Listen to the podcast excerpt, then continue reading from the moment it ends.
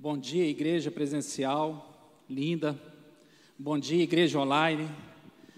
Final de semana de feriado e mesmo assim tantas pessoas aqui presencialmente celebrando ao Senhor. Deus seja louvado pela sua vida, pela vida da sua família, onde quer que você esteja. E a nossa oração é que Ele nos abençoe nesta manhã um pouco mais. Já estamos abençoados pela Sua presença. Eu estava ali adorando ao Senhor e agradecendo a Ele pelo privilégio deste momento, momento ímpar nas nossas vidas, estar diante do altar de Deus. Irmãos, eu queria dizer uma coisa para vocês.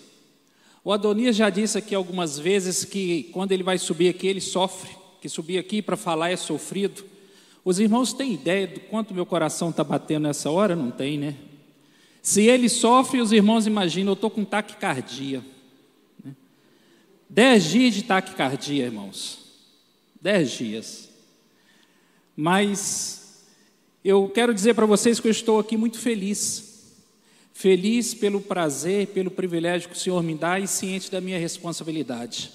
E quero dizer também para os irmãos que essa mensagem que Deus colocou no meu coração para hoje, eu trabalhei nela nos últimos dez dias, mas ela habita em meu coração pelo menos há uns oito anos.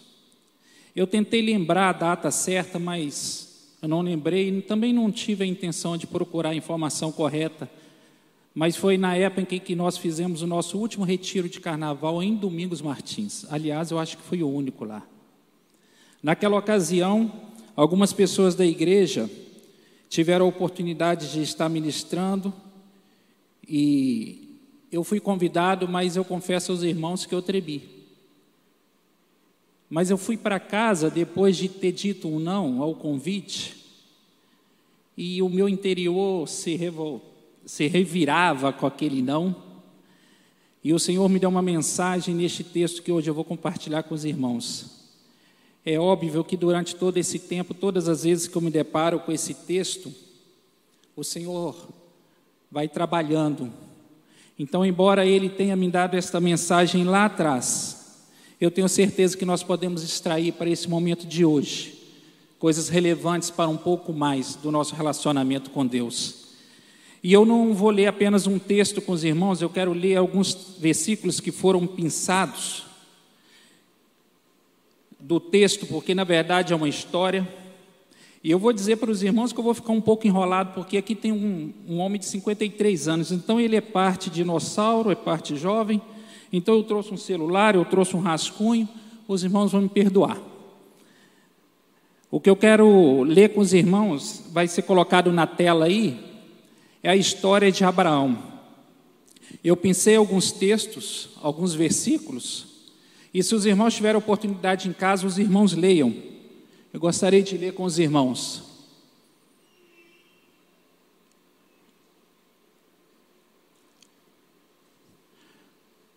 Será que eu consigo ler aqui? Então o Senhor disse a Abraão: Saia da sua terra, do meio dos seus parentes e da casa de seu pai, e vai para a terra que eu lhe mostrarei. Partiu Abraão como lhe ordenara o Senhor, e Ló foi com ele. Abraão tinha setenta e cinco anos quando saiu de Arã. O Senhor apareceu a Abraão e disse: A sua descendência darei esta terra Abraão construiu ali um altar dedicado ao Senhor que lhe havia aparecido. Dali prosseguiu em direção às colinas ao leste de Betel, aonde armou acampamento, tendo Betel a oeste e Ai a leste. Construiu ali um altar dedicado ao Senhor e invocou o nome do Senhor. Tornarei a sua descendência tão numerosa como o pó da terra. Se for possível contar o pó da terra, também se poderá contar a sua descendência. Mas Abraão perguntou, soberano, ó soberano Senhor, quem me dará se continuo sem filhos, e o herdeiro do que possuo é Eliezer, é Eliezer de Damasco? E acrescentou: Tu não me deste filho algum, um servo da minha casa será o meu herdeiro. Então o Senhor deu-lhe a seguinte resposta: seu herdeiro não será esse, um filho gerado por você mesmo será o seu herdeiro. Abraão creu no Senhor e isso lhe foi creditado como justiça. Naquele dia, o Senhor fez a seguinte aliança com Abraão: Aos seus descendentes dei essa terra, desde o ribeiro do Egito até o grande rio, o Eufrates. Disse Abraão: Já que o Senhor me impediu de ter filhos, possua minha serva, talvez eu possa formar família por meio dela. Abraão atendeu a proposta de Sarai. Quando isso aconteceu, já, faz, já fazia dez anos que Abraão, seu marido, vivia em Canaã. Foi nessa ocasião que Sarai, sua mulher, lhe entregou sua serva egípcia Agar. E no caso de Ismael, levarei em conta o seu pedido, também o abençoarei. Eu farei prolífero e multiplicarei muito a sua descendência. Ele será pai de doze príncipes e dele farei um grande povo. Mas a minha aliança eu a estabelecerei com Isaque, filho que Sara dará a você no ano que vem por esta época. Estava ele com cem anos de idade quando lhe nasceu Isaque, seu filho. Mas Deus lhe disse: Não se perturbe por causa do menino e da escrava, atenda tudo que Sara lhe pedir, porque será por meio de Isaque que a sua descendência há de ser considerada. Mas também do filho da escrava farei um povo, pois ele é seu descendente. Passado algum tempo, Deus pôs Abraão à prova, dizendo-lhe: Abraão, ele respondeu: Eis-me aqui. Então disse Deus: Toma seu filho, seu único filho, Isaque, a quem você ama, e vá para a região de Moriá. Sacrifica-o ali como holocausto em um dos montes que lhe indicarei. Abraão pegou a lenha para o holocausto e o colocou nos ombros do seu filho Isaque, e ele mesmo levou as brasas para o fogo e a faca, e caminhando os dois juntos, e caminhando os dois juntos, quando chegaram ao lugar que Deus lhe havia indicado, Abraão construiu um altar e sobre ele arrumou a lenha. Amarrou seu filho Isaque e o colocou sobre o altar em cima da lenha. Então estendeu a mão e pegou a faca para sacrificar seu filho. Mas o anjo do Senhor chamou do céu: Abraão, Abraão. Eis-me aqui, respondeu ele. Não toque no rapaz, disse o anjo. Não lhe Agora sei que você teme a Deus, porque não me negou o seu filho, o seu único filho. Senhor, a tua palavra está diante de nós. Esvazia-nos, ó Deus para que o Senhor apareça cada vez mais e que o Senhor traga-nos uma palavra nova nesta manhã, em nome de Jesus. Agora eu entendo na prática para que serve essa água. A boca resseca, irmãos. Você é nervoso. E o Adonia senta aqui e fica olhando para a gente. Irmãos, essa história bíblica tem dez capítulos. Começa em Gênesis 10 e termina em Gênesis 22, especificamente aí no, no sacrifício de Isaac, onde nós terminamos. E se a gente tivesse que resumir qual é o nosso desejo nesta manhã com a reflexão, eu diria, eu resumiria com uma pergunta. E vai aparecer na tela aí para vocês. O que Abraão sacrificava em Isaac? Essa é uma pergunta que nós precisamos responder quando nós lemos esse texto. Ele é um texto riquíssimo em detalhes.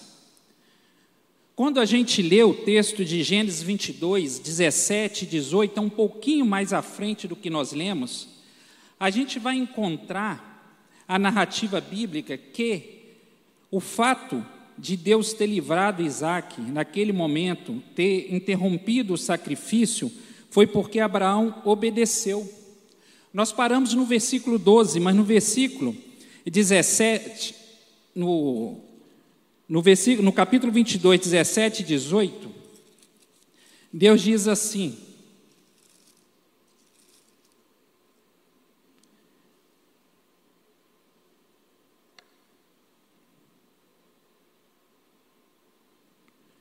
Gênesis 22, 17 e 18.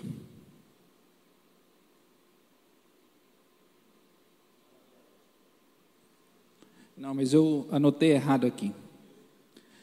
O texto diz que o Senhor, ele, ele interrompeu o sacrifício porque Abraão havia obedecido ao Senhor. Eu depois vou passar por esse texto e vou me encontrar. E eu gostaria de sair desse texto e caminhar para a carta de Hebreus. E eu vou pedir que coloque na tela Hebreus 11, 17 e 19, porque na verdade o autor de Hebreus, ele traduz esse, esse texto de Gênesis e ele aprofunda um pouco mais. E eu gostaria de habitar também em Hebreus para ver com os irmãos essa questão da obediência. Lá em Hebreus 11, 17 a 19 diz assim: Pela fé, Abraão, quando Deus pôs à prova, ofereceu Isaac como sacrifício. Aquele que havia recebido as promessas estava a ponto de sacrificar o seu único filho. Embora Deus lhe tivesse dito, por meio de Isaac, a sua descendência será considerada. Abraão levou em conta que Deus pode ressuscitar os mortos e figuradamente recebeu Isaac de volta dentre os mortos. Irmãos, o sacrifício em Moriá não terminou no cordeiro que Deus proveu. Quando nós lemos no texto que Deus interrompeu o sacrifício, mais à frente um pouquinho, Deus providencia um cordeiro e a gente aprendeu que ali né, vem a expressão Deus proverá, porque surgiu um cordeiro para que aquele holocausto, para, para que aquele sacrifício fosse concluído. Mas eu gostaria de refletir com vocês que estão aqui e com você, igreja online, que para Abraão o sacrifício de Moriá não terminou no cordeiro que Deus providenciou. O autor de Hebreus ele diz que para Abraão Isaac foi de fato sacrificado. Para Abraão Isaac de fato foi anulado, porque a Bíblia registra que Abraão considerou figuradamente, ou seja, de fato ele não tirou a vida física de Isaac, mas no seu interior Isaac estava morto.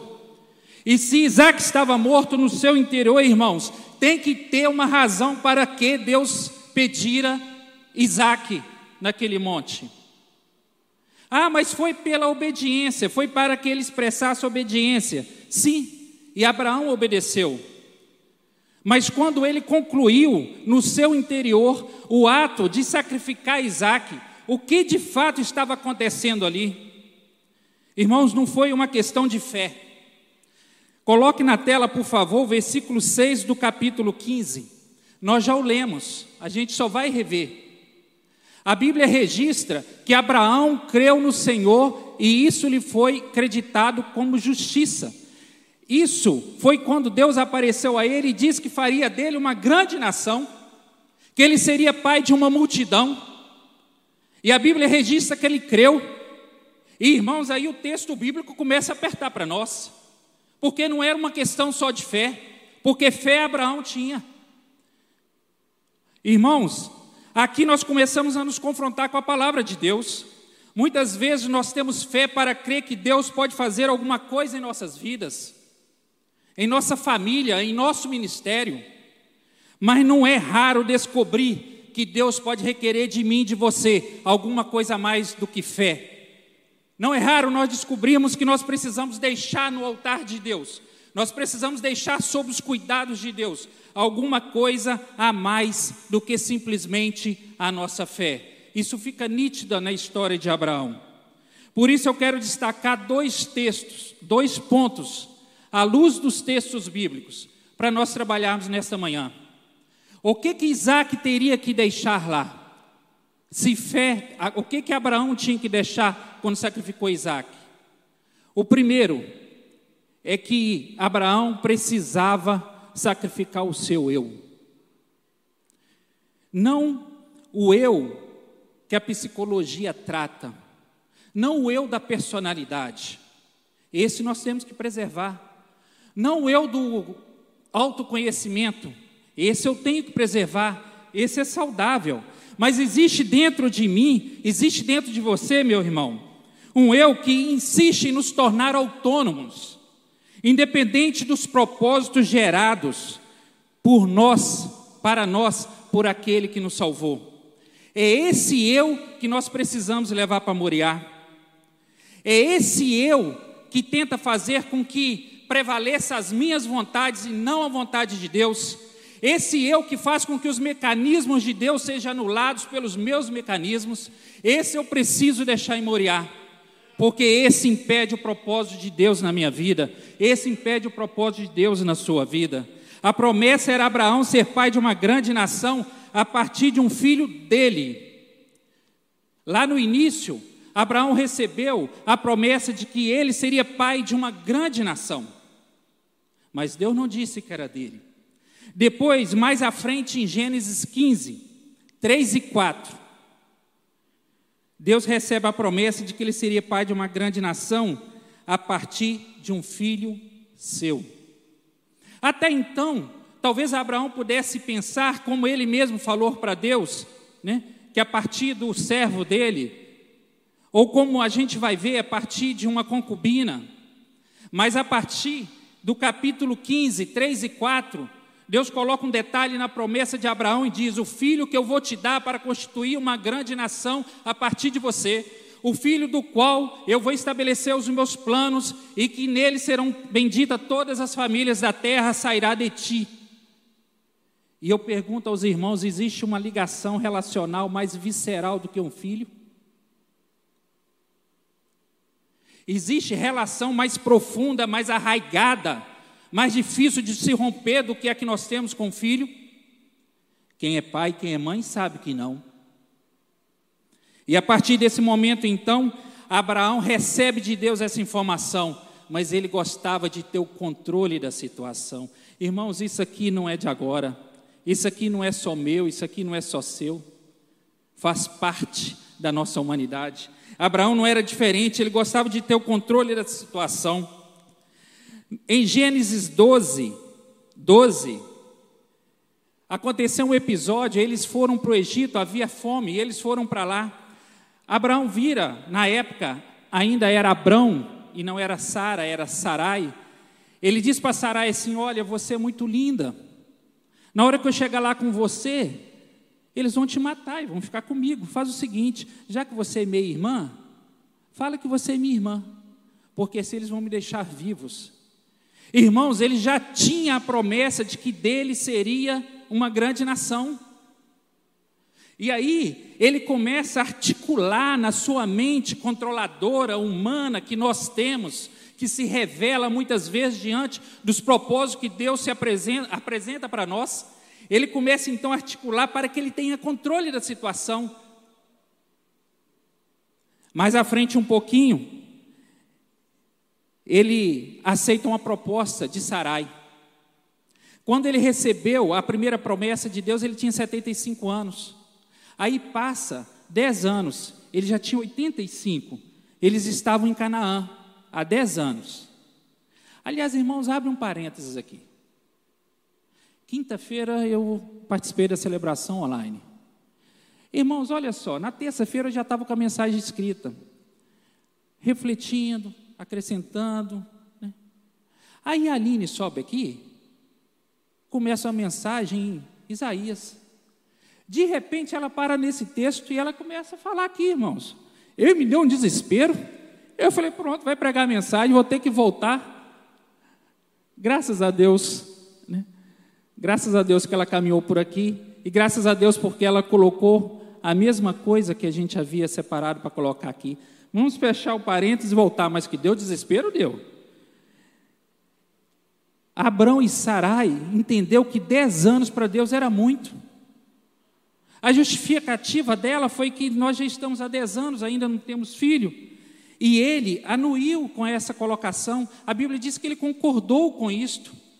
Ele teve controle, ele quis ter o controle, juntamente com a sua esposa, novamente da situação. Isso fica muito claro em Gênesis 17, no versículo 18, 20 e 21. Disse Abraão a Deus, disse Abraão a Deus: Tomara que viva Ismael diante de ti. Deus lhe respondeu: De fato, Sara, tua mulher, te dará um filho e lhe chamará Isaac. Estabelecerei com ele a minha aliança, aliança perpétua para a sua descendência. Quanto a Ismael, eu te ouvi, abençoá-lo-ei, fecundo e multiplicarei extraordinariamente. Irmãos, Abraão já tinha a promessa, mas ele orava por Isaac, por Ismael.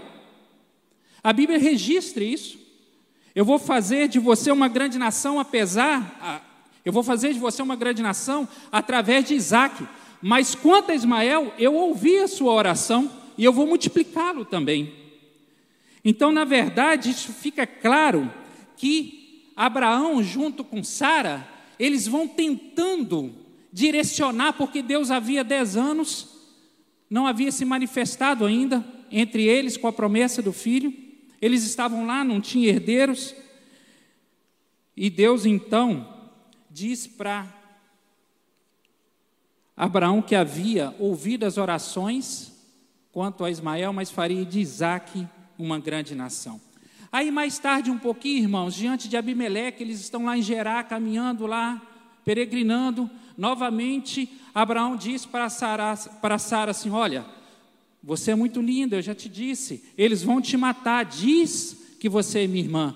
Novamente ele então e tenta manipular. Irmãos, nós já estamos no capítulo 20 de Gênesis. Falta dois para Moriá. Abraão ainda não tinha entendido que Deus tinha um controle total da situação.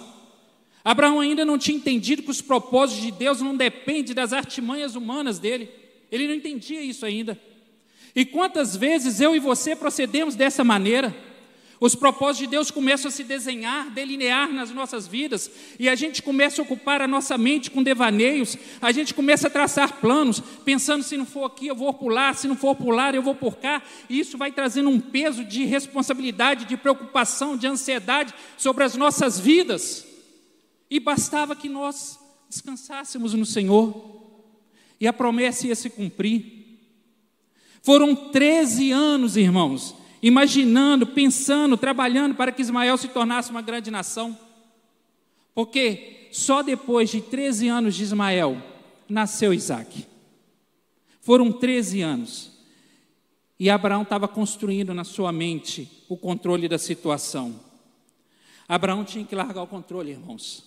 Ele tinha que parar de articular esses mecanismos humanos para que o sobrenatural de Deus pudesse acontecer.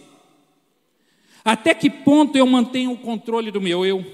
Muitas vezes nós desejamos uma vida de mais presença de Deus, mas não tem espaço, irmãos, porque o nosso eu, ele ocupa toda a nossa maneira de viver. Não há caminhos, não há espaço para o agir de Deus, porque eu tento controlar a situação. E eu gostaria de refletir com os irmãos, pelo menos aqui em três aspectos que esse eu pode aparecer. Abraão tinha um relacionamento com a sua família, Abraão tinha um relacionamento com aqueles que o cercavam no dia a dia, e ele tinha um ministério, porque dele seria bendita todas as nações. E nós temos uma família, nós temos o nosso dia a dia, que muitas vezes se resume na nossa profissão, nos nossos afazeres, e nós temos um ministério. E como que está o meu eu dentro da minha família? Irmãos, nós vivemos dias em que o hedonismo, um prazer a qualquer custo, um prazer que não paga um preço. Ele está reinando de tal forma que ele está levantando esse eu que habita dentro de nós. E muitas vezes, irmãos, nós encontramos eu dentro da família, e isso pode vir do pai, pode vir da mãe, pode vir do filho, prevalecendo de tal forma que se constitui em abuso moral. Eu sei que é pesada a palavra, irmãos, mas é isso que acontece. Eu permito que o meu eu se manifeste tanto, mas tanto, que a individualidade do outro não representa o limite para os meus desejos, porque o meu eu sempre tem que prevalecer. Nós precisamos tomar cuidado, irmãos. Vocês já imaginaram que Sarai passou? Depois já Sara, né, com um novo nome, passou de novo, primeiro com faraó, depois com Abimeleque, para que Abraão tentasse controlar a situação. Irmãos, em Gênesis 20, 16, a Bíblia registra que Abimeleque pegou mil ciclos de prata, levou para Abraão, chegou para Sara e disse assim: Você está justificada diante de todos, e eu represento essa justificação. Você não tem nada com isso, o que você passou, a humilhação que você passou, eu represento nos meus ciclos de pratas que eu deixei com Abraão. Irmãos, na verdade, Sara se submeteu a Abraão, mas ela foi oprimida como mulher. ela foi envergonhada, ela foi humilhada.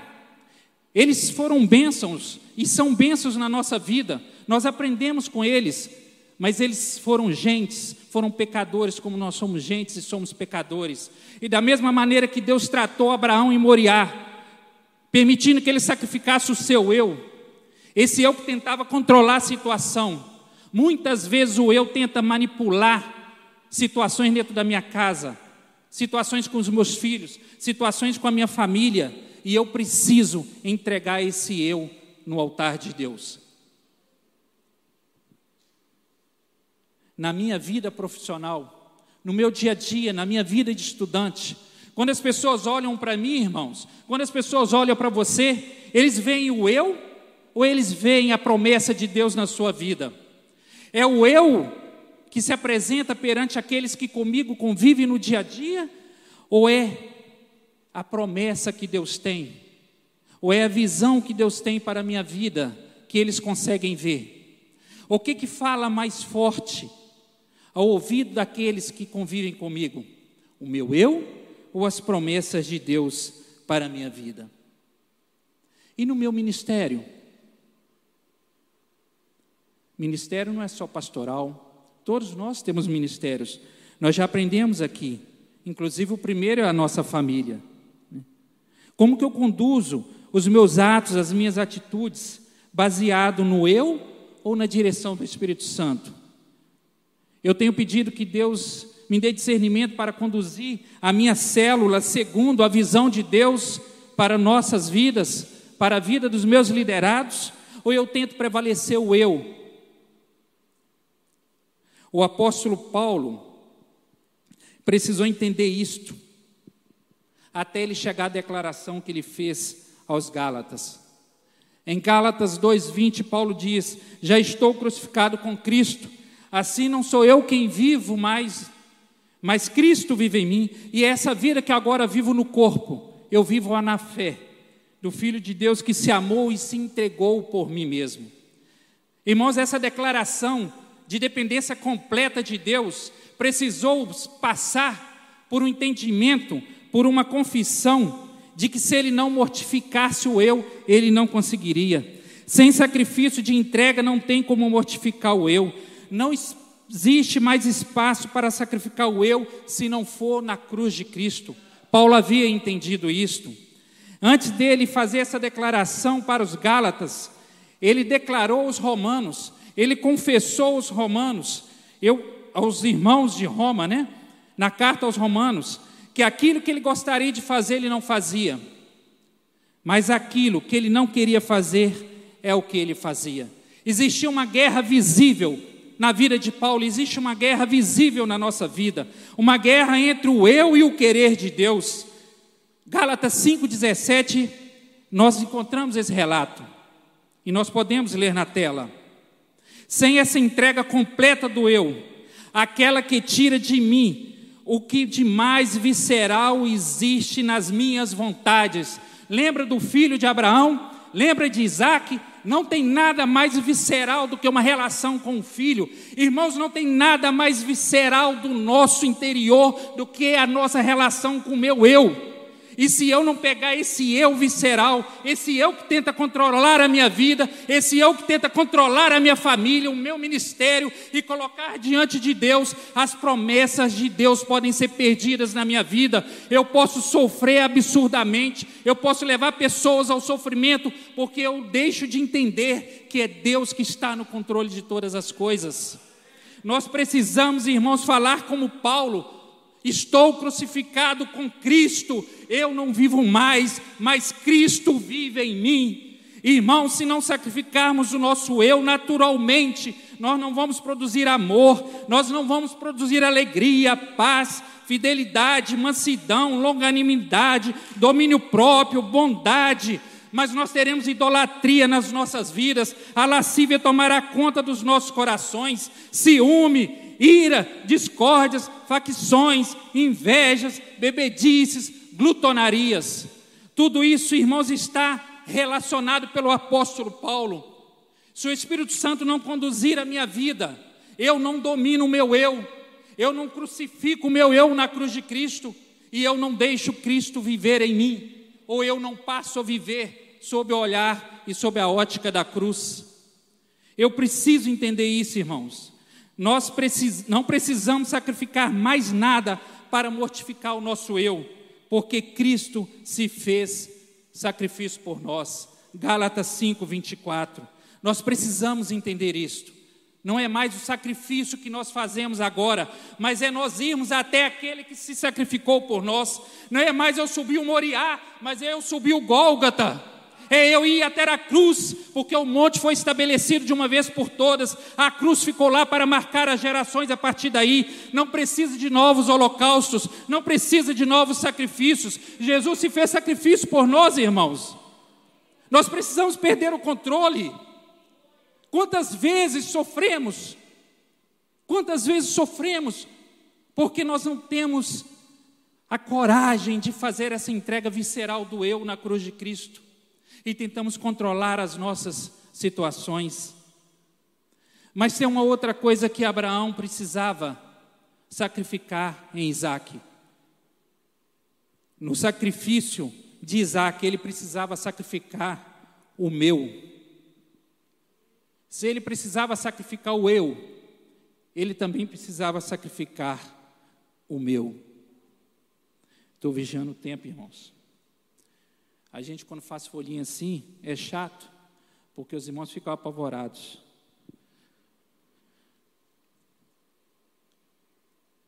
O meu precisa ser sacrificado, tanto quanto o eu. A chave da compreensão desse tópico está na expressão único filho. Irmãos, quem é pai aqui? E mãe?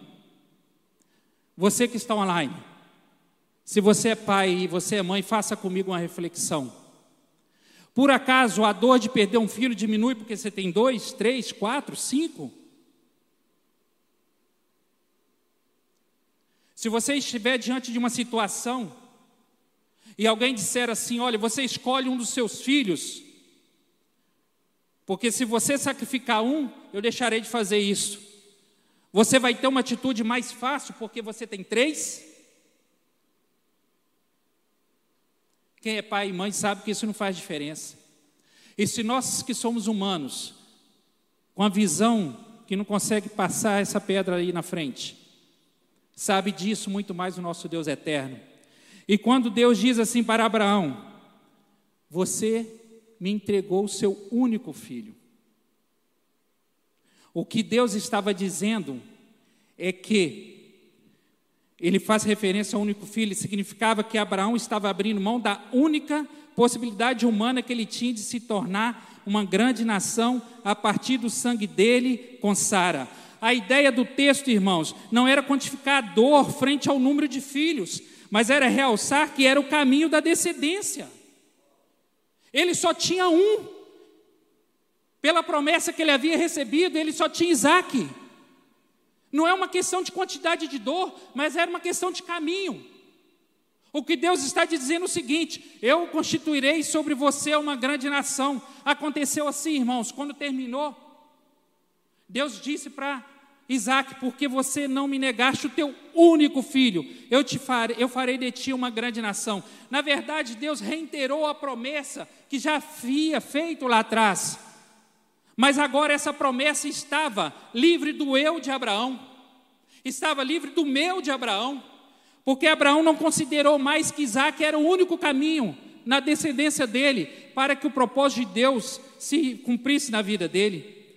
No sacrifício de Isaac, o meu tinha que morrer para Abraão, abrir, mão do único filho, com Sara era abrir mão do próprio meu.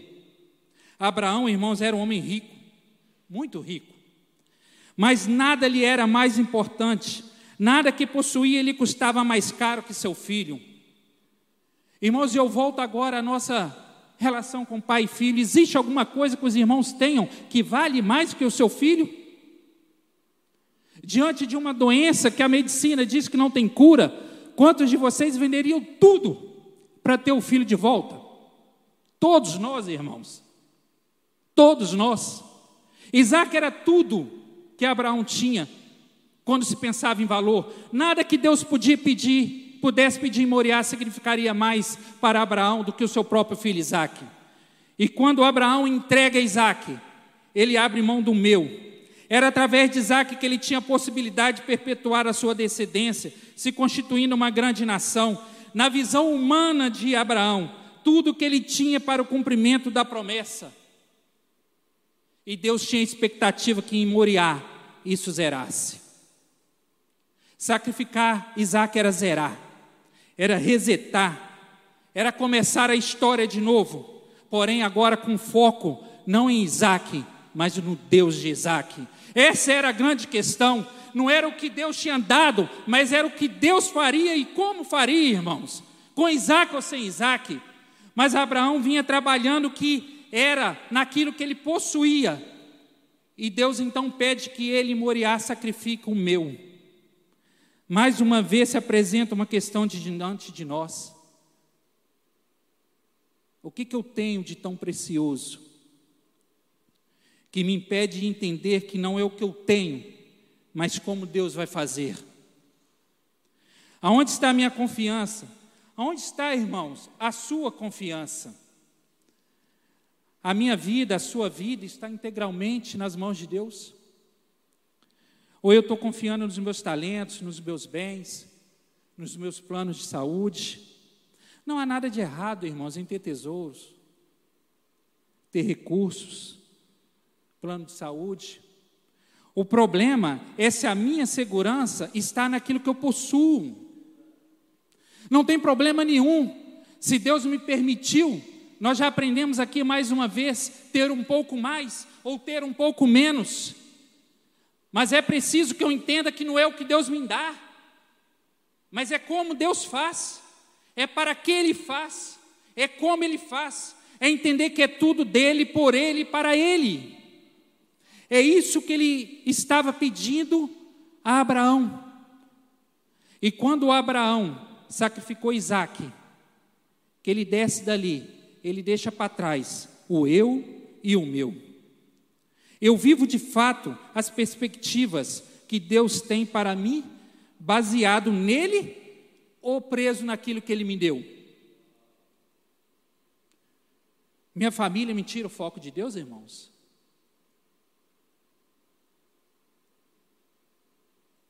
Irmãos, viver em família é muito prazeroso. É muito bom. Ter filhos, irmãos, é uma maravilhosa. Mas não se engane. Satanás é tão astuto que até a minha família pode me tirar o foco de Deus. E a minha carreira? O meu dia a dia? Os meus afazeres? A minha profissão? O meu preparo para o vestibular? O meu preparo para o Enem? Boa sorte para aqueles que o farão daqui a pouco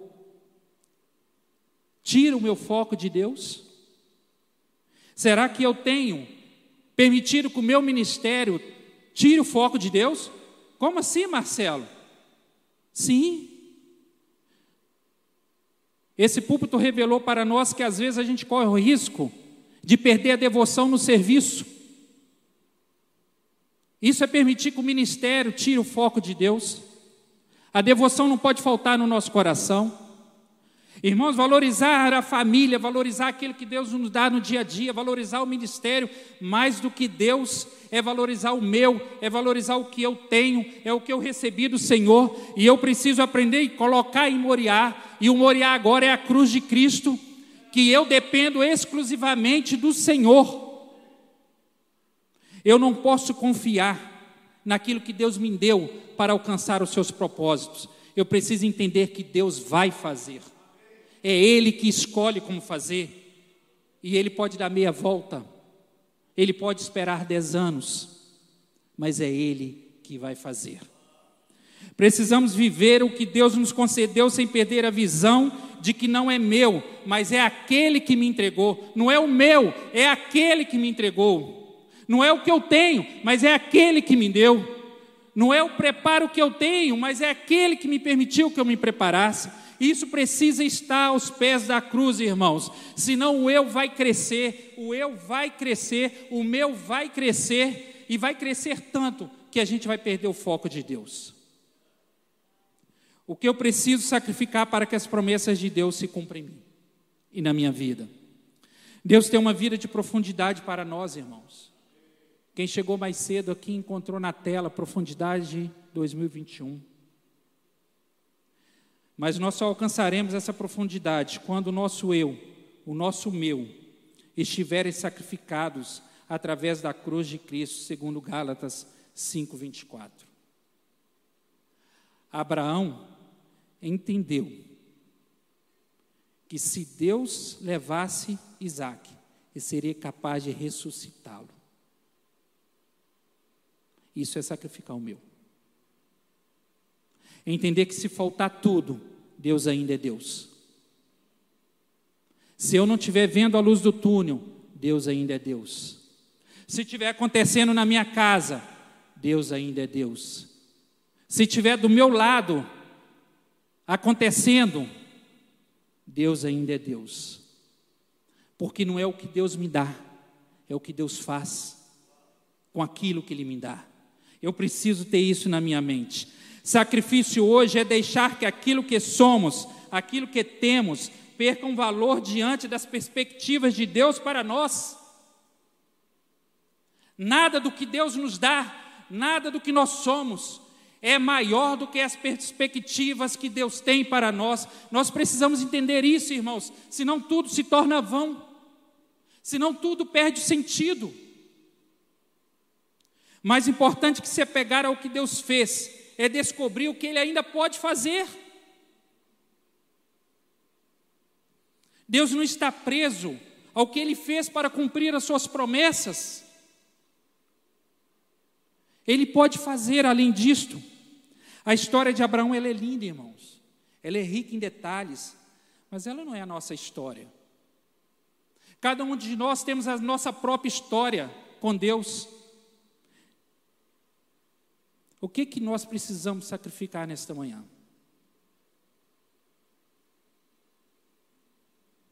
Sacrifício é entrega. E a parte ativa do sacrifício está nas nossas mãos. É responsabilidade daqueles que têm de consumá-lo.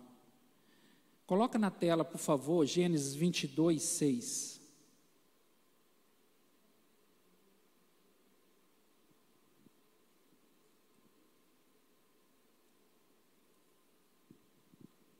Gênesis 22, 6.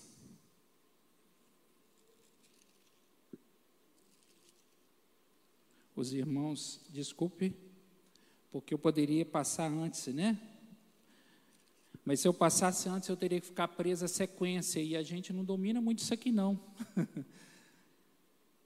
22, 6. Tomou Abraão a lenha do holocausto e o colocou sobre Isaac, seu filho. Ele, Abraão, porém levava nas mãos o fogo e o cutelo. Assim caminhavam ambos juntos. Irmãos, esse texto, ele ardeu tanto em mim, tanto em mim, na época em que Deus me deu essa mensagem, que eu não consigo ler Gênesis 22 sem reler esse texto pelo menos duas, três vezes. Eu quero, irmãos, fazer antes com vocês uma reflexão a respeito de Abraão lá atrás, vamos voltar lá atrás, quando ele levantou naquela manhã para sacrificar Isaac. A Bíblia registra que ele cortou a lenha, preparou a lenha para o holocausto. Irmãos, quem viveu na roça, quem convive com o homem do campo, sabe que o homem, quando racha a lenha, o homem, quando prepara a lenha, ele tem força física para carregar essa lenha. Se ele não tiver força para carregar a lenha, ele também não tem força para rachar a lenha. A lenha não aparece rachada, ela precisa ser cortada de uma árvore, de um tronco grande, depois ela precisa ser picada, ela precisa ser amarrada para daí ser utilizada. E a Bíblia registra que Abraão fez isso, levantou pela manhã e preparou a lenha, rachou a lenha, pegou os seus empregados, os jumentos e caminhou.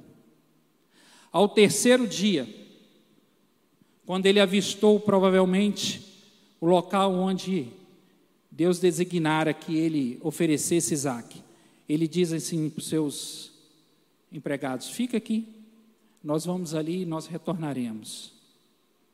Ele já subiu Moriá, aprendendo essa lição do sacrifício do eu e do meu. Só que a Bíblia registra um detalhe interessante. Eu não vou afirmar para os irmãos que foi por causa disto, não. Mas eu vou afirmar para os irmãos que isso ferveu no meu coração com tanta intensidade por parte do Espírito Santo, que eu nunca mais esqueci. A Bíblia diz que Abraão tomou para si o cutelo e o fogo e colocou a lenha sobre os ombros de Isaac. Irmãos, o que o Espírito Santo me disse naquele dia é que, se você precisa sacrificar, a responsabilidade de sacrificar está nas suas mãos. Os elementos ativos foram nas mãos de Abraão. Isaac levou apenas o elemento passivo, aquilo que ia ser queimado. E ele era, naquele momento, o que seria sacrificado. Mas os elementos do sacrifício estavam nas mãos de Abraão, que tinha a responsabilidade de concretizar aquilo que Deus pedira a ele. Irmão, se existe alguma coisa que eu preciso sacrificar pela família, essa responsabilidade é minha.